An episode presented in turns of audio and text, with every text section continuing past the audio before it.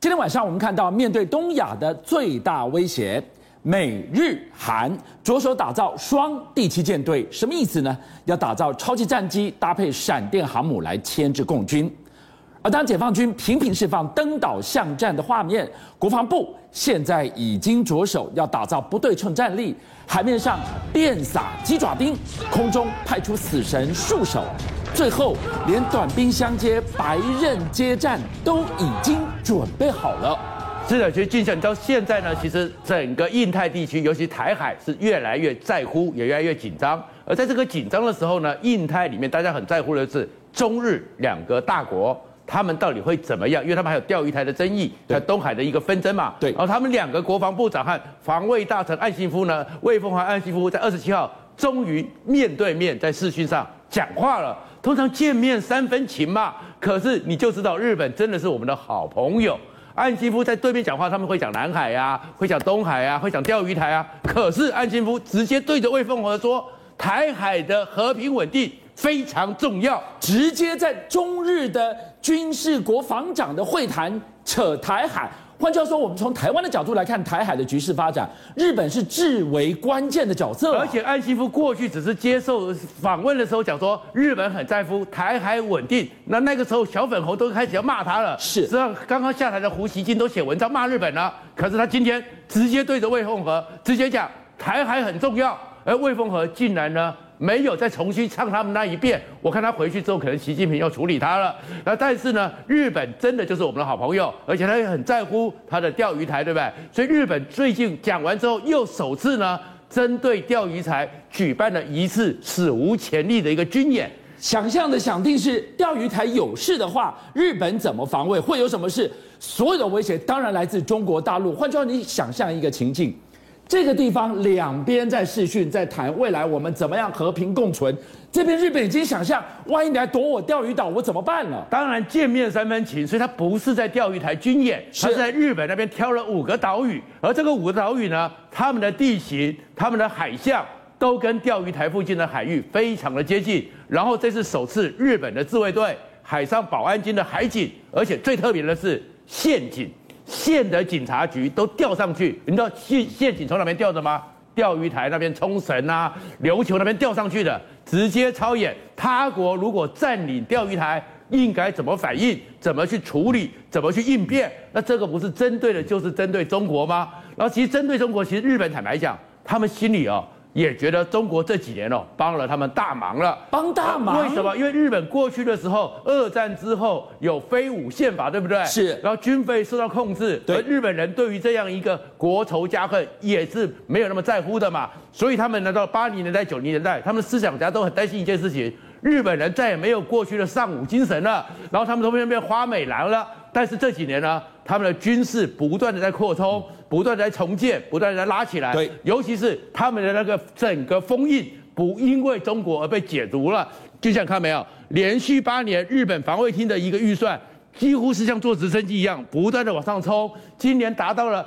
五点四兆亿元这样一个预算，连续八年再创新高，一直刷新高。你知道因为什么？因为二零一零年钓鱼台那边开始跟中国有冲突，是，所以他们就不断的拉高，而且拉高之后军武不断的更新。他们本来就已经就有 F 三十五 A 了，对不对？对，现在还要再加码八架 F 三十五 A，而这次预算里面还有四架。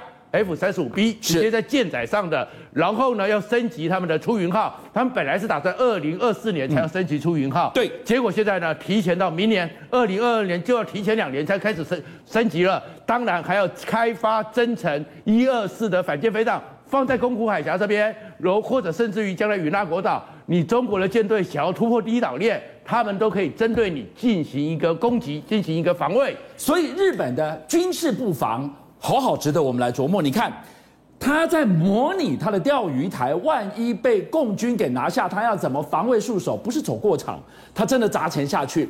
但这个要怎么看呢？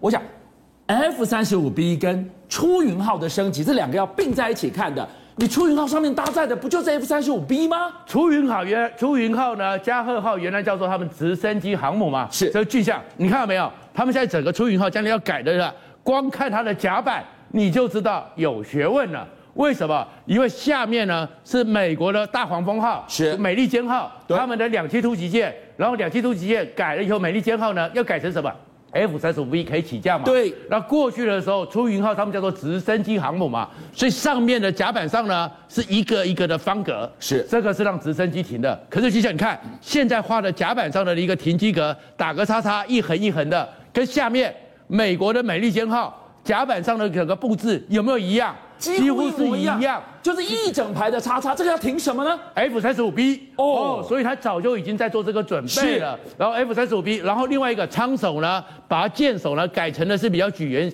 这个矩形的，因为以前是尖的，不利于 F 三十五 B 的起降。现在一改之后，几乎就是为 F 三十五 B 而整个量身定做。然后当然它的舱室也修改了，它弹药啊，航空燃料。就是让 F 三十五 B 可以上去，不再是像以前一样，只是个轻航母，只是个直升机。而这样一个概念呢，跟美国是相互呼应的。因为美国呢，现在已经重新检讨了。现在他们厘米兹号当然一次过来，上面一百二十架飞机，哇，那个空中的优势多么的强大。可是中国有那个反介入的战争啊，中国有东风二十一啊，中国有东风飞弹啊，到时候会把航空母舰逼到远远的地方。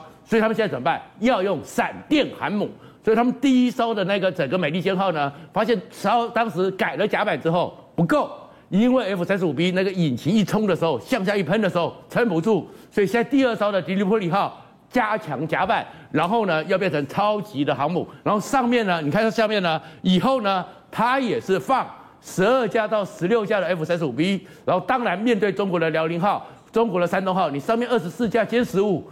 十五二十四架歼十五，你碰到 F 三十五 B，谁强谁硬？而且做了准备是什么？再回到前面去，先前的时候，邱云浩就已经开始做练习了耶。对，他在先前超演的时候，F 三十五 B 就在舰上起降，两架美国的 F 三十五 B 借他们使用，是练习起降。所以这个整个形成的这 F 三十五 B 闪电航母，中日美日都已经准备好了。难怪魏凤和听到说台海和平稳定很重要，竟然没有回话出来。而在风暴的核心台海呢，当然我们在前几天的节目当中给大家看到了，央视它抛出了越来越多段关于登岛、肉搏甚至巷战的这相关画面。你已经登我的岛，孰可忍，孰不可忍？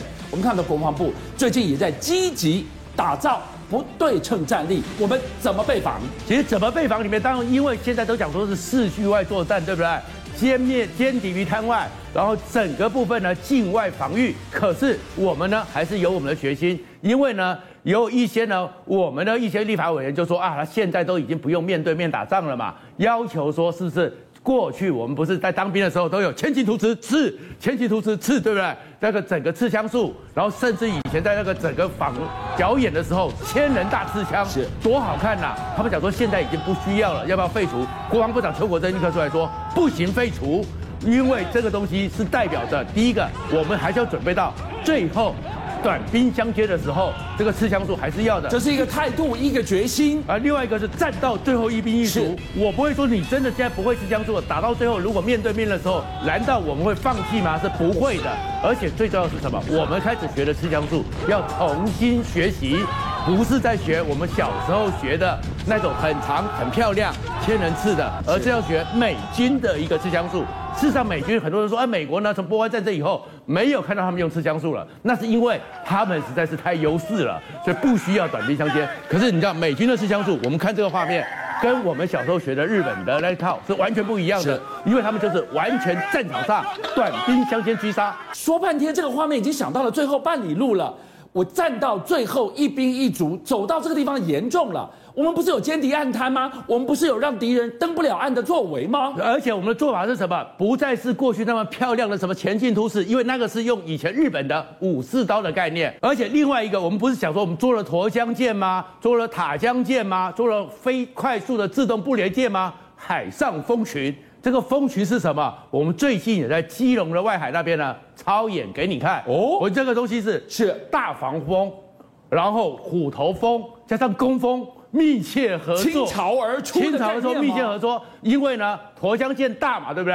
然后大又速度快嘛，是。上面有熊二、熊三各种的飞将，塔江舰上面还有海舰飞弹，是海剑零飞弹。然后快速布罗舰一开过去之后，很快的自动的把水雷给扑出去。所以现在三舰都是师出同门，然后大家一起操演。这个概念是什么？我在大海广撒鸡爪钉，我让你南越雷池一步迟滞在海面上，然后塔江舰跟沱江舰给我打。是的，就是先用快速不流舰飞过去之后，撒下一个防卫线，是让你的军舰没办法快速的通过，是但是一定有破落网之鱼嘛。进来之后，你一进来之后，沱江舰比较大，上面的飞弹上面的火力比较强，开始攻击你，还是有可能有落网之鱼。塔江舰过去进行歼灭，所以呢，三峰战术形成我们海上防卫的滩岸防卫、近海歼灭这样一个新的战术。而这个时候呢，我们还看到一件事情，我们的二零五号兵工厂呢，也告诉你说，我们做出了狙击枪了，